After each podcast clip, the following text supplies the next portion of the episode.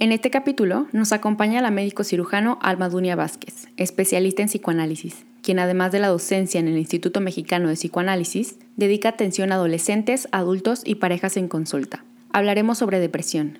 ¿Qué es? ¿Cómo identificarla? ¿Cuáles son los síntomas y de dónde nacen? ¿Por qué puede presentarse? qué se puede hacer al respecto y a dónde acudir. Además, nos compartirá qué podemos tomar en cuenta para enfrentar de mejor manera el aislamiento repentino, el cambio de reglas y normas y el giro tan fuerte que hemos experimentado mundialmente. ¿Cuántas veces ponemos un café de pretexto para hablar de todo eso que nos inquieta, nos interesa y queremos expresar? Cuando hablamos logramos conectar, comunicar y empatizar y muchas veces con esto tener mayor claridad en el por qué y para qué de las cosas. Gracias por estar aquí. Comenzamos. Hola, hola, ¿qué tal? Espero que estés iniciando la semana de la mejor manera. En este capítulo dedicado a la depresión nos acompaña la doctora Almadunia Vázquez Lorenzana, experta en psicoanálisis, con una preparación y experiencia increíble. Continuamente se mantiene estudiando, actualizándose y enseñando. Bienvenida Alma, muchas gracias por aceptar la invitación y por dar voz a este tema que creo que es muy importante conocer. Hola Carla, buenos días. Eh, al contrario, gracias por invitarme. Me da mucho gusto estar aquí y que podamos hablar de un tema tan importante hoy en día. Me he dado cuenta de que, pues gracias a, a también a que muchas personas se han abierto a compartir su historia con la depresión, cada vez se van quitando más los tabús que han existido alrededor de ella. Creo que esto es bueno porque así podemos identificar si la padecemos y si es que es así, también darle el tratamiento, ¿no? Como que ya no negarnos tanto a justamente aceptar que, que se padece o igual y de repente estamos exagerando y no se trata de una depresión, sobre todo ahorita con esto de la cuarentena y de que las personas se quedaron en su casa, que les quitaron las cosas que igual les daban cierta felicidad o, los estimulaban, puede llegar a pensar que se trata de una depresión cuando no. Entonces, también por eso se me hizo importante tocar este tema y quisiera que nos dieras un poco la definición de qué es la depresión y a quiénes afecta mayoritariamente. Bueno, la depresión primero como algo genérico, pues es un trastorno afectivo, un trastorno de los afectos, es una enfermedad muy seria porque afecta a 300 millones de personas en el mundo. Imagínate esa cifra. Eh, la depresión, como bien dices, pues hay que distinguirla de las variaciones normales que tenemos durante nuestra vida, eh, en nuestro estado de ánimo, que podemos tener respuestas emocionales variadas, ¿no? Ante la frustración, pero que son respuestas emocionales breves, ¿no? Que podemos distinguir por su intensidad, que no constituyen un problema de salud pero cuando vemos que en la depresión ciertamente hay un predominio de dos afectos que son tristeza y agresividad, ¿no? Tú, puedes decir, bueno, y agresividad, ¿por qué? ¿No? En la depresión, contrariamente a lo que la gente piensa, la persona está tremendamente molesta por deseos inconscientes que no puede reconocer y que esa es la tarea del psicoanálisis de descubrir qué es lo que tiene tan frustrada y molesta a la persona. El asunto es que esta tristeza de la que te hablo, junto con esa gran carga de agresión, va acompañada de cierto tipo de ideas. Las ideas conscientes son de a veces mucho desprecio a la vida, mucho desprecio a sí misma, muchas ideas referentes a no valgo nada, tengo mala suerte, es decir, hay una visión negativa de la vida. Ese es un cierto tipo de, ideas, pero esas son las ideas conscientes. Yo a lo que me refiero y que es el área de interés, digamos, para lo, a lo que yo me dedico, es a la parte inconsciente que se refiere a algún deseo inconfesable que la gente tiene y que por eso, mientras no descubramos la causa, pues no podemos curar plenamente esa depresión. Entonces, digamos que a grandes rasgos, esto sería lo que caracteriza a un síndrome depresivo, a un trastorno depresivo, que dependiendo de su duración y su intensidad, pues va a establecerse un diagnóstico. Eh, algunos depresivos están deprimidos desde toda la vida, yo he visto en la consulta adultos que llegan a los 30, 40, 40 y tantos años y cuando se hace la historia clínica de la persona, descubres que desde niño era una persona triste, aislada, con tendencia fácil al llanto, con pocos amigos, con problemas para relacionarse con los demás, con una serie de síntomas que nadie atendió. Entonces, ese tipo de depresivos, ese tipo de, de personas que tienen un carácter crónico son mucho más difíciles, son mucho más graves que alguien que tiene una depresión aguda de comienzo reciente, ¿no? Okay. Entonces, es una enfermedad bastante grave que convive cotidianamente, ¿no? Porque muchos deprimidos pues logran hacer su vida, ir a trabajar, tienen una conducta tal vez rara para, a los ojos de los demás, pero que un día nos enteramos que se suicidó. ¿no? Y ese es, digamos que en el caso extremo, pues lo que más nos preocupa, ¿no? Cada año se suicidan cerca de 800 mil personas y el suicidio es la segunda causa de muerte en personas de 15 a 30 años. Las cifras indican que la depresión puede ser más frecuente en mujeres, sin embargo, la depresión en los hombres es poco reconocida. Entonces, realmente las mujeres accedemos más al expresar los sentimientos, podemos acudir más a consulta eh, y nos da menos pena decir tengo depresión que a los hombres. Entonces, digamos que aunque las cifras oficiales lo arrojen así, no pudiéramos establecer como una cuestión general, ¿no? Que la depresión sea más frecuente en mujeres. Ok, justo por esto que mencionas que porque los hombres lo interiorizan más, ¿no? Que está enmascarada, ¿no? Son depresiones enmascaradas, a veces que se expresan como malestares físicos y que no se reconocen. Ok. Bueno, escuchando esto entiendo que las causas pueden ser entonces por alguna circunstancia, ¿no? Por algún suceso que se haya vivido. Mira, la podríamos dividir en tres grandes grupos, que serían, primero, factores biológicos, donde entraría la genética, que es lo heredado, digamos. No quiere decir que todos los hijos de padres deprimidos, más bien depresivos, hago la distinción porque deprimido quiere decir un estado y depresivo se refiere ya a un carácter o a un trastorno. ¿no? Entonces, hay más posibilidad, ¿no? Que si en la familia ha habido antecedentes de personas depresivas, también esto se transmite. Luego, más adelante, ampliamos un poquito este concepto de cómo la identificación con padres deprimidos puede producir un carácter depresivo. Eso es lo genético. Y luego tenemos lo constitucional, es decir, nacemos con, con un paquete biológico que ya traemos como traemos dos riñones, por ejemplo, ¿no? Y en casos excepcionales podemos nacer con uno. Entonces, ¿qué, ¿qué quiere decir? Que esa persona constitucionalmente, su paquete que trae, pues ya trae cierta predisposición, ¿no?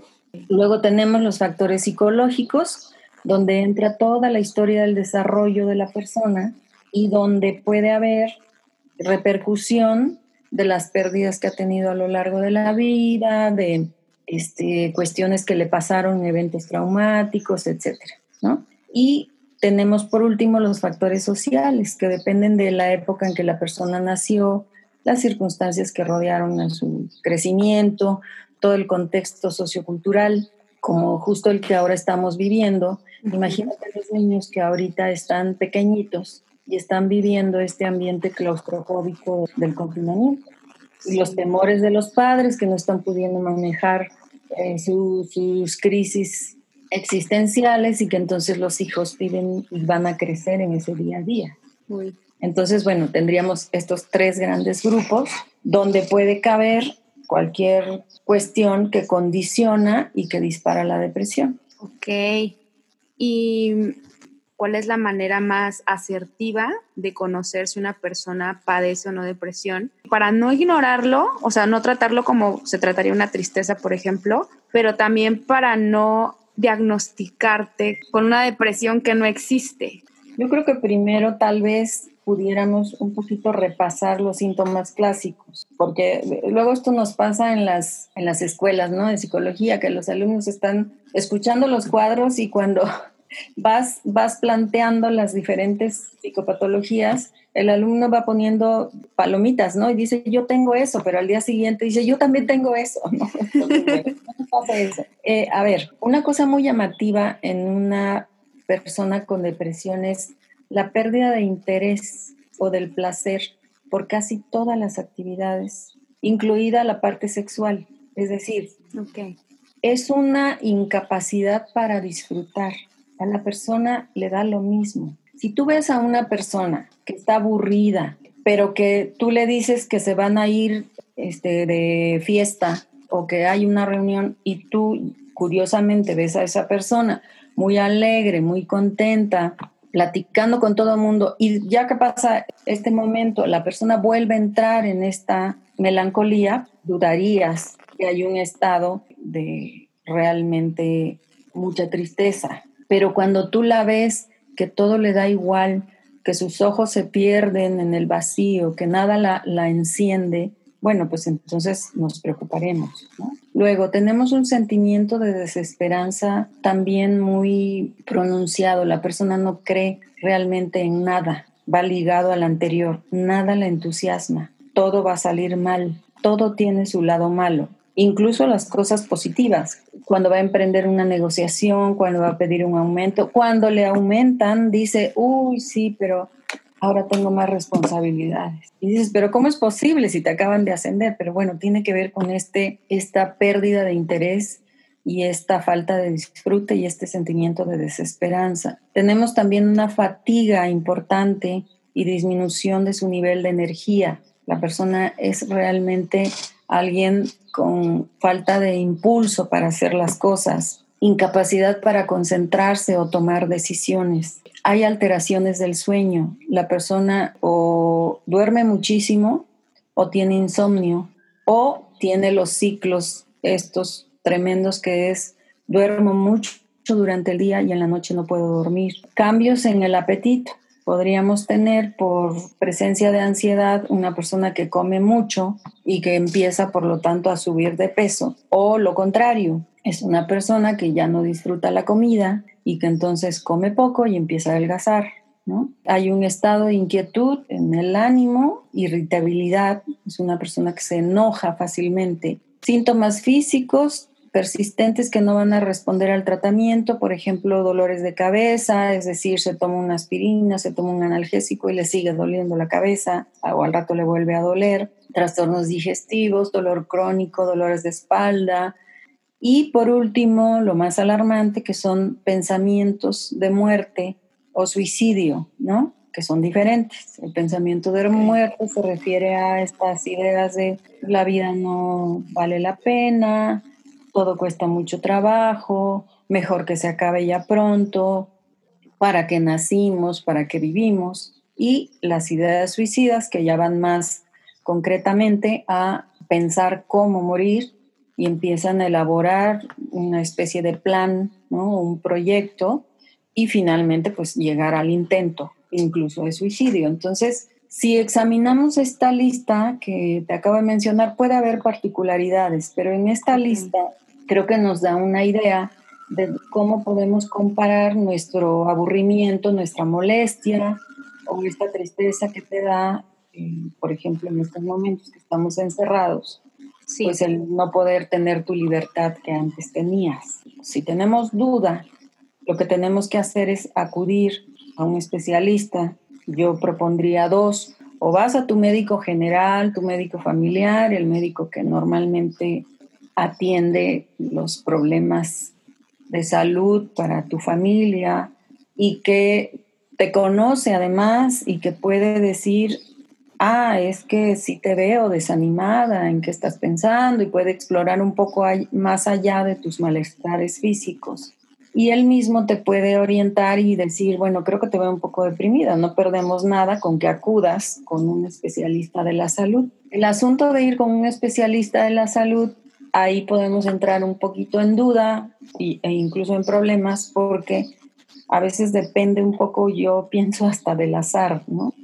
Okay o tu, si tu médico te sugirió un psiquiatra, bueno, un psiquiatra tiene un enfoque muy específico, o vas con un psicólogo clínico, que ahí hay que ver. Yo la recomendación que hago es que busquen a un terapeuta, a un psicoterapeuta, que un psicoterapeuta puede ser de diferentes enfoques. Dependiendo de su enfoque, pues es como te va a atender. Me gustaría saber cómo, cómo se trabaja con tu especialidad. Bueno, cuestiones generales. El psicoanálisis se enfoca más que en la atención de los síntomas, en buscar la causa de los padecimientos. Esa es una gran diferencia con otros tipos de psicoterapia. La psicoterapia en general es bastante terapéutica, es decir, la gente viene porque sufre y lo que se busca es el alivio de los síntomas. El psicoanálisis lo ve un poco al revés. Claro que va a atender el sufrimiento de la persona, pero tenemos la, la convicción de que si digamos tú vienes con dolor de cabeza y yo te atiendo para que se te quite el dolor de cabeza, lo que va a pasar es que pues te vas a sentir mejor tal vez temporalmente, pero si la causa de tu dolor es un tumor, si yo no te quito ese tumor, pues entonces te va a volver a doler la cabeza o esa pastilla ya no va a hacer efecto después, ¿no? Claro. Entonces, en el caso de la depresión, necesitamos trabajar con esos deseos que son inconscientes de los que te hablaba al principio y que justamente esa es la otra condición importante para el psicoanálisis, que trabaja con toda la parte que no es accesible a la conciencia por el momento. Y lo que se trata es de buscar la manera de llegar a eso escondido, recóndito, eh, oculto a la conciencia, para que entonces tú te liberes de, aquello y trabajes con eso y veas de qué estamos hablando, ¿no? Sí. La mayoría de los deseos de los que te hablo pues son deseos inconfesables que pueden causar vergüenza a la persona o culpa, ¿no? Okay. Y a veces hasta hablamos de deseos imposibles. Un deseo imposible sería, a ver, te, pongo de ejemplo a alguien que, que nace en cuarto lugar en su familia, que, que le precede a, a ella un hermano que es el predilecto de la mamá. Este hermano, por ser el único varón, ya se había llevado todo, digamos, el amor de la mamá, porque además ella pues ya no estaba planeada, nace unos años después, pero fue como un descuido, que además le platicaron tal cual, ¿no? Ah, es que ya no queríamos tener y entonces naciste tú. Entonces, esta chica crece luchando por tener la preferencia de la mamá y deseando ser el hermano. Se hace como la versión femenina del hermano, además se llevan muy bien, pero ella lo admira, es lo máximo, toda su infancia la pasa tratando de ser la versión del hermano, un poco hecha a los movimientos y a las preferencias del hermano, así se la pasa. Y una serie de detalles, pero bueno, ¿cuál es el deseo imposible ahí? Ser el hermano y ser un varoncito igualito al hermano y desplazar al, hermano en la preferencia de la mamá. Sin embargo, pues eso nunca lo logró. Nunca lo logró y lo que sí logró es odiarse bastante a sí misma, rechazarse a sí misma y quererse morir a los 19 que yo la conozco, ¿no? Descubro una cantidad considerable de impulso suicida en ella, una decisión ya bastante tomada respecto a yo no quiero vivir más y cualquier día de estos me voy y ahorita no lo hago por mis padres y en fin, ¿no? Este es un ejemplo de un deseo imposible.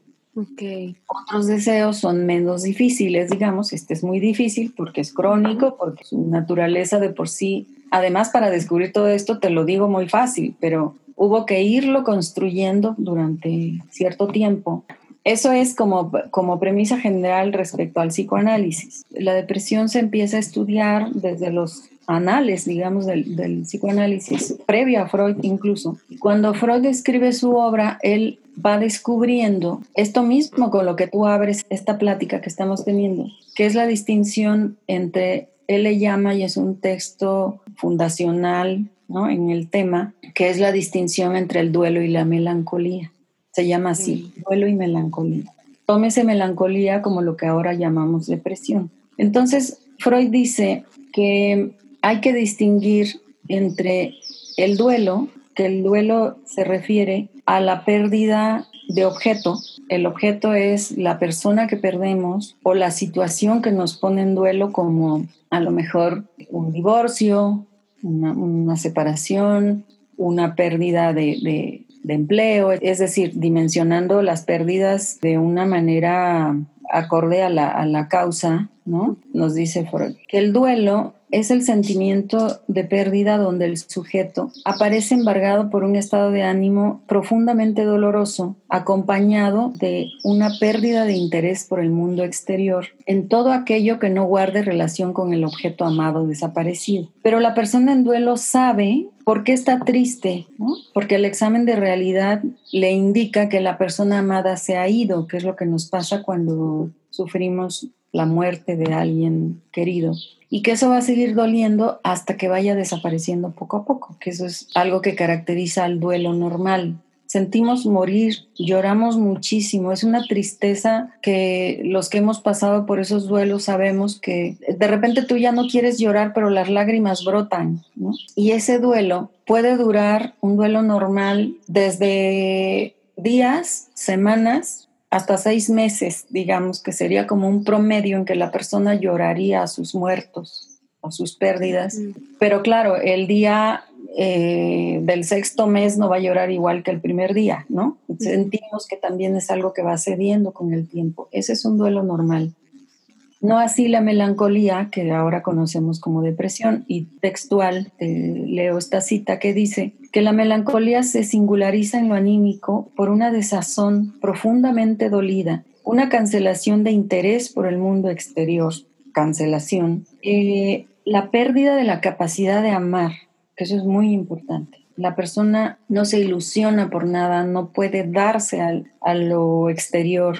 La inhibición de toda productividad y una rebaja en el sentimiento de sí. Una rebaja en el sentimiento de sí quiere decir que la persona se siente denigrada, se denigra a sí misma haciéndose autorreproches y que puede llegar hasta una delirante expectativa de castigo. La persona deprimida efectivamente considera en varios momentos, en muchos momentos, que no vale nada, que no se gusta a sí misma, que está en este mundo, no sabe por qué y que merecería morir o, merecería ser castigada. ¿Qué tenemos que hacer nosotros? Distinguir cuando una persona viene, que ese es un motivo de consulta muy frecuente, a veces hasta nos llaman antes de tener la pérdida. Cuando las personas, por ejemplo, están acompañando a un ser querido que tiene una enfermedad terminal, a veces la consulta es no para el que está muriendo, sino para el que está acompañando al que muere, ¿no? La persona dice, vengo porque mi madre tiene un cáncer de tal, va a morir no sé en qué tiempo, el doctor dice tal cosa, pero yo quiero estar preparada y desde ahorita poderme decidir bien, etc. A veces la las personas vienen después de que han tenido la pérdida y es una consulta donde pues sí hay que hacer un acompañamiento de este proceso de tramitación, digamos, de este dolor. Esas serían reacciones de duelo. Pero cuando tenemos asuntos de depresión, digo, también en el psicoanálisis tenemos diferentes enfoques, pero a mí me gusta mucho este que me parece muy, que engloba, digamos, las situaciones que se pueden presentar. Caminos principales por los que yo pudiera explicarme esa depresión. Uno es la presencia de eventos traumáticos que van a dejar una memoria previa de indefensión e impotencia en la persona. Digamos, pérdida este, real o imaginaria, digamos, de las figuras parentales a temprana edad. Un niño o una niña que pierde a sus padres de muy pequeño va a quedar traumatizado con una, un predominio de, de este afecto y probablemente carácter depresivo para lo largo de su vida o la presencia de maltrato por un prolongado sufrimiento al lado de figuras que son maltratadoras, tiránicas, sádicas, con, no sé, crecer al lado de familia que no, que no ama al niño, en fin, padres separados y ser criados por otros que no son sus padres, o eh, asuntos más específicos como algún abuso físico, abuso sexual, que generan desde muy pequeño a la personita este sentimiento de fracaso, de no me puedo defender y de no valgo nada o estoy marcado en la vida por estas cosas, ¿no? Esa sería una, un probable sendero, digamos, para trabajar la depresión. La segunda sería la identificación con padres deprimidos que van a provocar la transmisión generacional, que era lo que te decía al principio. Y esto tiene que ver con la identificación otra vez con las fantasías inconscientes de los padres, con los mensajes que los padres transmiten a los niños durante su desarrollo respecto a la vida en general y te pongo ejemplo. No me refiero a que tú tuviste una madre deprimida y la viste que tomaba medicamento y se pasaba acostada o que lloraba. Eso claro que va a influir, pero va más allá hacia la falta de interés que tu madre tenía en la vida en general, a haber escuchado sus frases respecto al desprecio por la vida. Por ejemplo, el niño llega corriendo y le dice, mamá, mamá, mañana es mi cumpleaños y habrá globos y no sé qué, ¿no? Y entonces la mamá responde, ay hijo, cuando crezcas vas a ver que eso no importa. ¿De qué sirve si cuando uno se hace viejo la muerte llega? No sé, estas ideas sumamente decadentes que entonces se van, van dejando esa huella intensa en, lo inconsciente, en la, en la pequeña persona que va creciendo al lado de eso.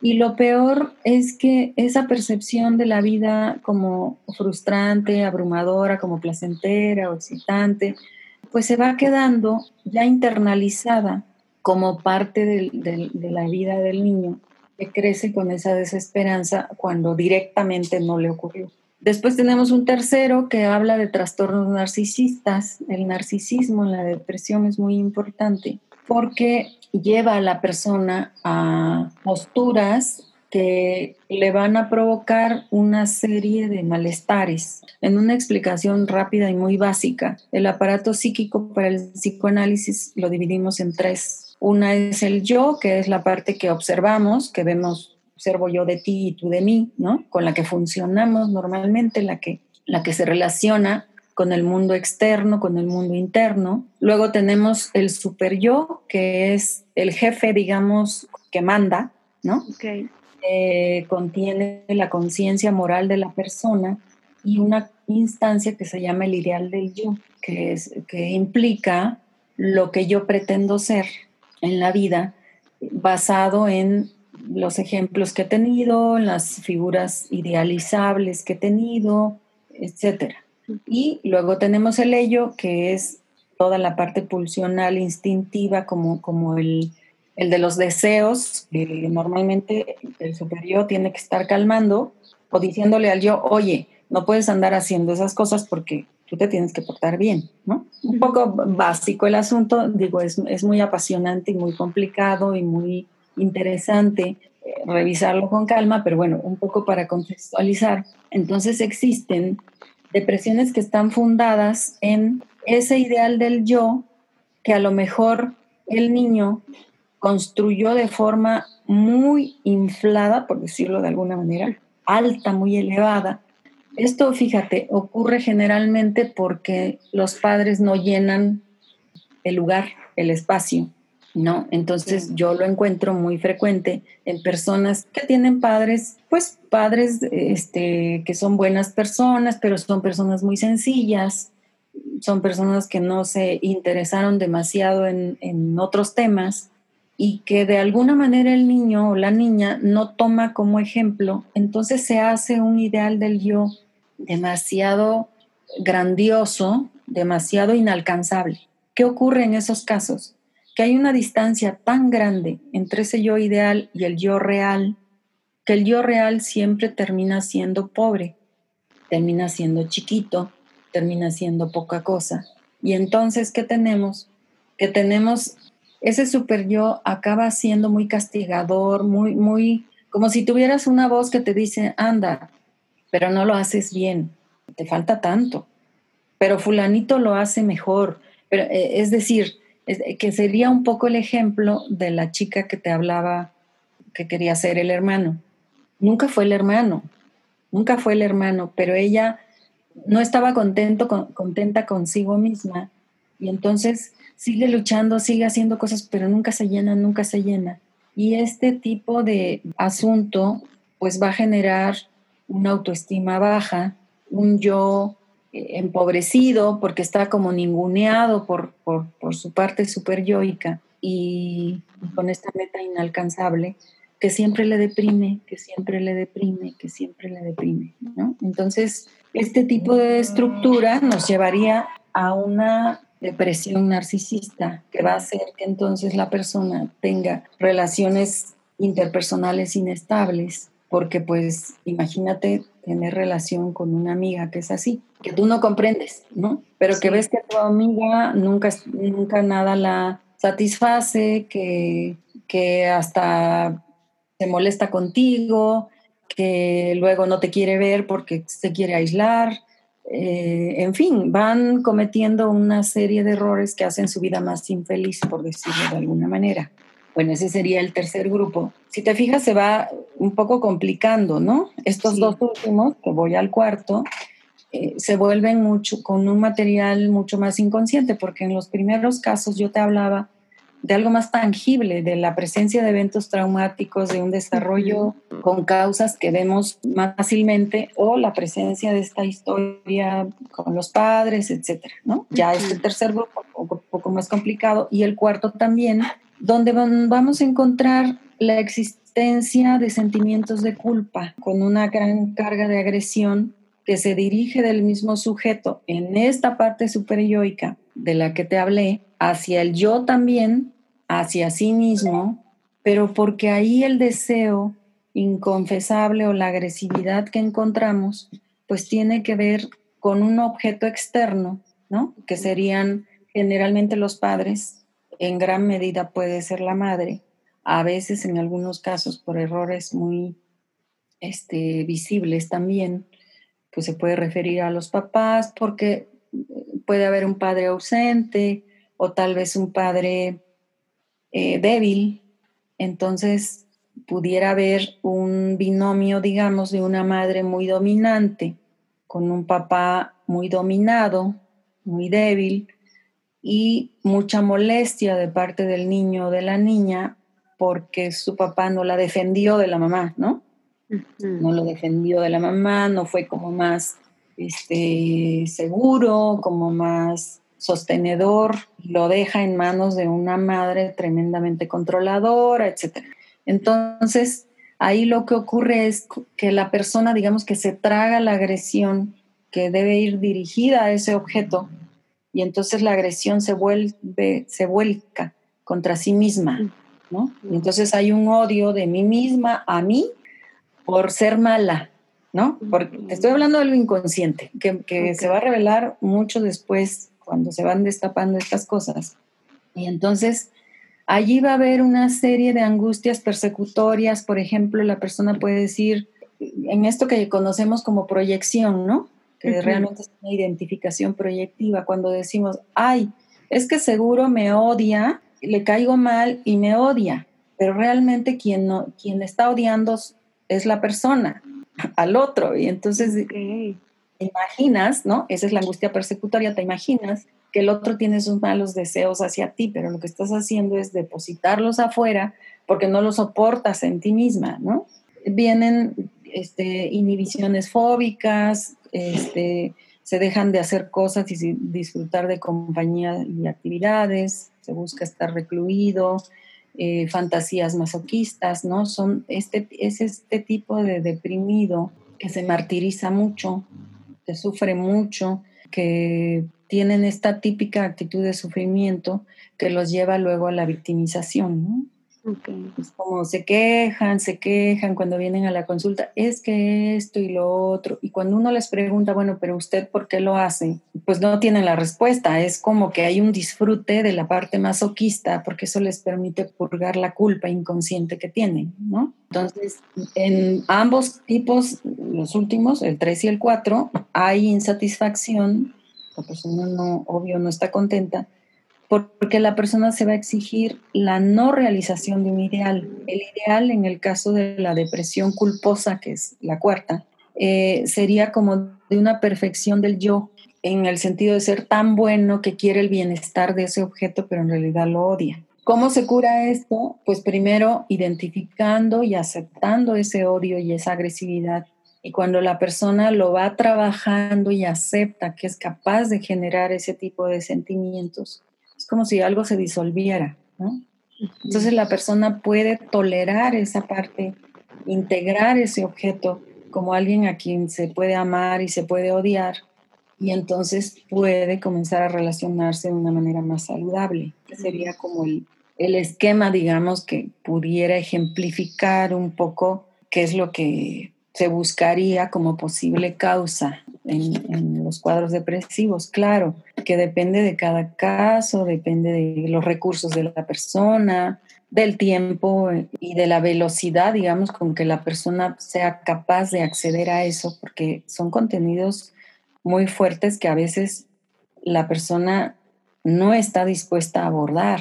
Muchas veces una persona puede preferir una pastilla que le quite las ganas de llorar y le dé un poco de activación en su parte neurotransmisora cerebral y, diga por ahora no puedo. Puede haber fases, incluso hay personas que pueden acudir a la parte médica más farmacológica y luego que ve que su vida sigue, pero toma la pastilla y toma la pastilla, ¿no? Este, tal vez ahí pueda demandar un, estoy cansada de estar siempre así y veo eh, que el fármaco me quita las ganas de llorar y la tristeza, pero ya no siento nada, ¿no? Te dice alguna persona a veces. Ya no puedo reír tampoco.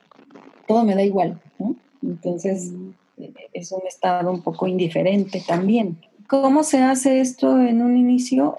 Pues de forma clínica, ¿no? El diagnóstico, eh, haciendo el historial de los síntomas, de cuándo empezaron, cuán severos son, si se habían padecido anteriormente, si fue atendido antes, si hay antecedentes en la familia, si hay consumo de alcohol, que eso me ha faltado mencionar, que es posible que haya consumo de sustancias, tanto alcohol como algún tipo de droga o medicamento que tipo ansiolítico que es consumido de una manera ya automedicada con exceso y si hay eh, ideas acerca de la muerte y el suicidio, ¿no? en las primeras entrevistas, digamos, se hace esto y después pues se va buscando un poco por los caminos que te he mencionado. Wow, estoy como que procesando todo porque yo tenía anotado en la, en la libreta para preguntarte sobre, incluso puse como que herramientas al alcance y entre paréntesis inmediatas. O sea, como si todo se pudiera solucionar rápidamente, porque he escuchado también que ciertas actividades te pueden ayudar a llevar una vida un poco más llevadera, pero puede llegar a funcionar, pero no es como que eso te va a sanar o eso te va a curar. Sí, mira, yo, yo creo que esto tiene que ver con, esto que decías, un poco la, la, estigmatización de los problemas mentales, que la gente no entiende que una cosa es la neurosis, que todos padecemos en diferente grado, que es difícil que una persona sea plenamente sana. Una persona tendiente a la salud, entre más equilibrio tenga entre sus tres instancias, estaría más saludable. Entonces, una persona que tiende a la salud, que tiene un yo maduro, digamos, que puede decir, oye, pues está padre divertirse, o que solito dice, pues no me gustaría llegar a un extremo en esto, ¿no? A lo mejor si me meto no sé qué cantidad de droga o hago tal cosa, me voy a sentir muy bien en cierto lapso, pero después voy a tener estas consecuencias o puedo correr estos riesgos y simplemente lo decide, ¿no? No necesita que su propia conciencia esté en el lo hago o no lo hago, pero si lo hago voy a hacer esto. Entonces, una persona que tiene un desequilibrio en estas instancias, pues es una persona que va a tender hacia un lado o hacia el otro. Generalmente, este asunto superyoico es muy difícil de lograr porque muchas veces tenemos ese super yo que no maduró y no se constituyó como una parte bien desarrollada y bien establecida y es lo que causa problemas. Entonces, pensando un poco en que la persona que se siente mal eh, a veces tiene estas eh, resistencias en sí misma que vienen mucho del de lo que se le ha influido de si tú no estás loco, ¿cómo que necesitas ir a un psicólogo, ya ni siquiera te digo un psicoterapeuta, y a un psicoanálisis, ¿no? Un paciente decía, estoy muy mal, ¿verdad, doctora? Porque vine a dar aquí con usted, pero, pero ¿qué idea traes, no? ¿Qué idea traes? Porque normalmente dicen que la psiquiatría es peor, ¿no? Porque ya estoy de atar, porque estoy loco y hasta medicamento necesito. Eso por un lado.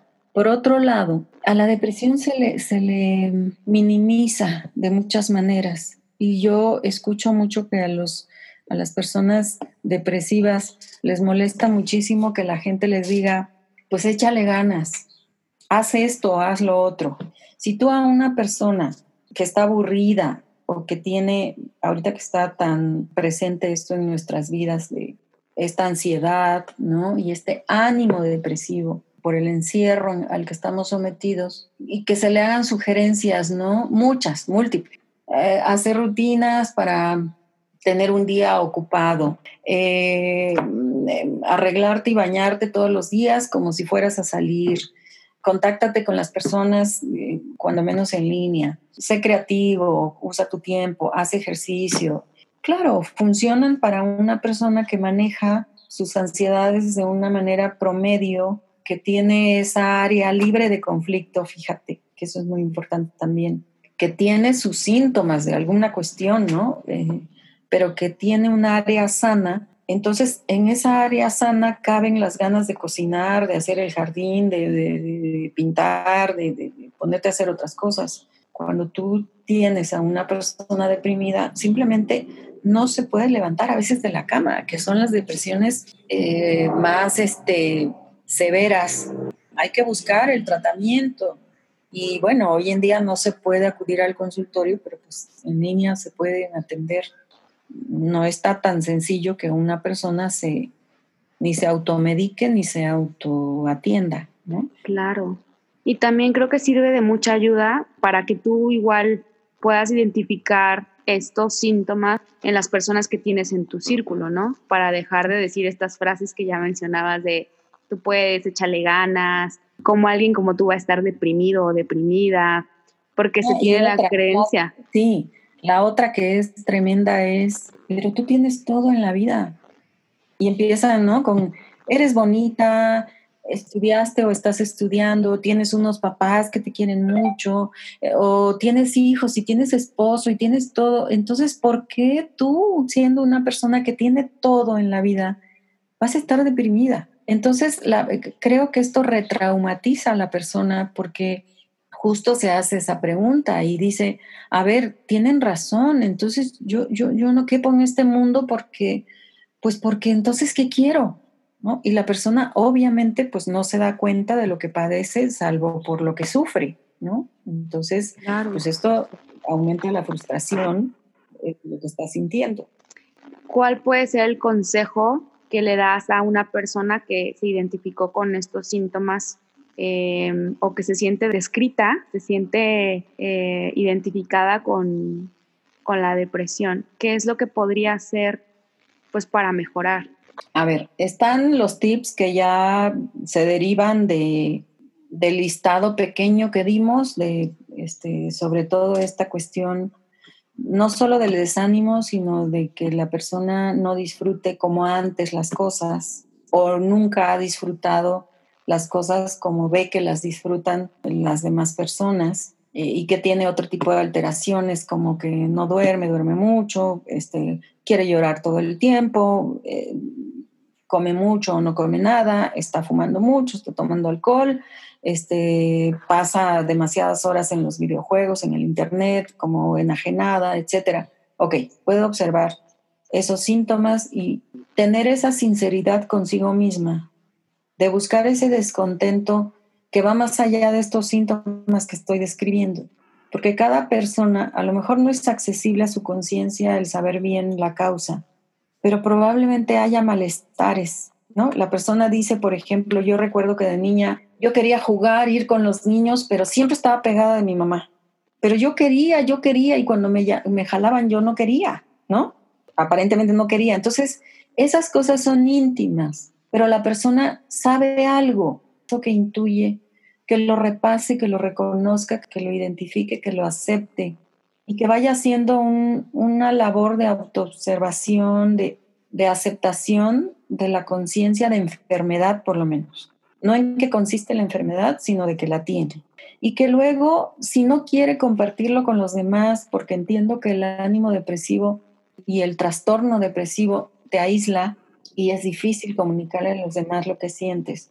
Entonces, que solita busque información como de este tipo, que se meta a sitios certificados o si hay algún profesional de, la medicina, puede preguntarle, oiga doctor, conoce a alguien que atienda gente con depresión, que le pregunte a otra persona, a varios, y que tome una decisión de acercarse. Hay instituciones también que atienden. A lo mejor puede ser la antesala de lo que después será su verdadero tratamiento, pero por algo se empieza, ¿no? Claro. La verdad, yo he visto gente que va a la farmacia de la esquina porque tuvo ansiedad y ahí le dan algo y le dicen, después de un breve interrogatorio, bueno, creo que usted tiene un problema y debe haber a un terapeuta, ¿no? Entonces hay que hacer algo, no permanecer esperando a que la vida te lleve a, solita a una solución, tú la tienes que buscar. Entonces, definitivamente creo que es hacer conciencia y pedir ayuda. Eso es lo que está en mano de la persona, del paciente como tal, ¿no?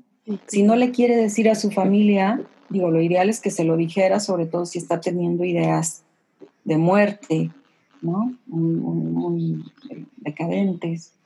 Pero si no se lo quiere decir que recurra a un amigo, a alguien, a, alguna persona, el médico familiar me parece una buena opción, ¿no?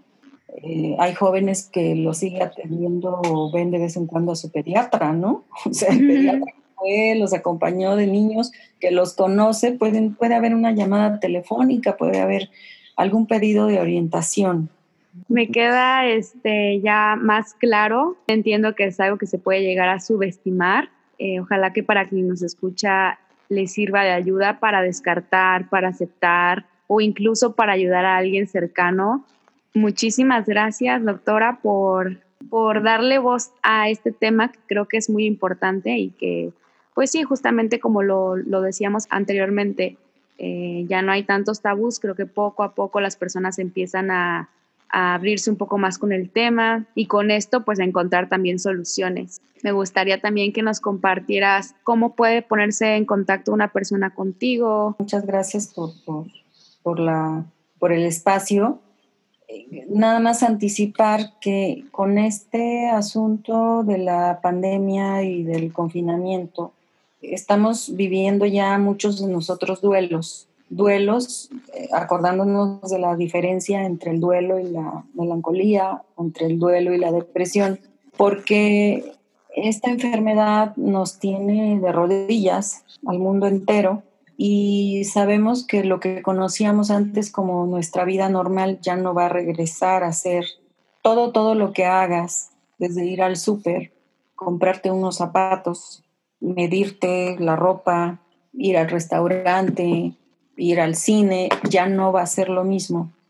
Entonces eh, hay que elaborar los duelos y reconocer la, pues que la vida sistema que tenemos, ¿no? De privilegiar la economía y lo político, pues nos ha llevado a perder cosas que antes teníamos. En conclusión, vamos a perder mucha libertad. Ya no podemos ni viajar en la misma condición, etcétera.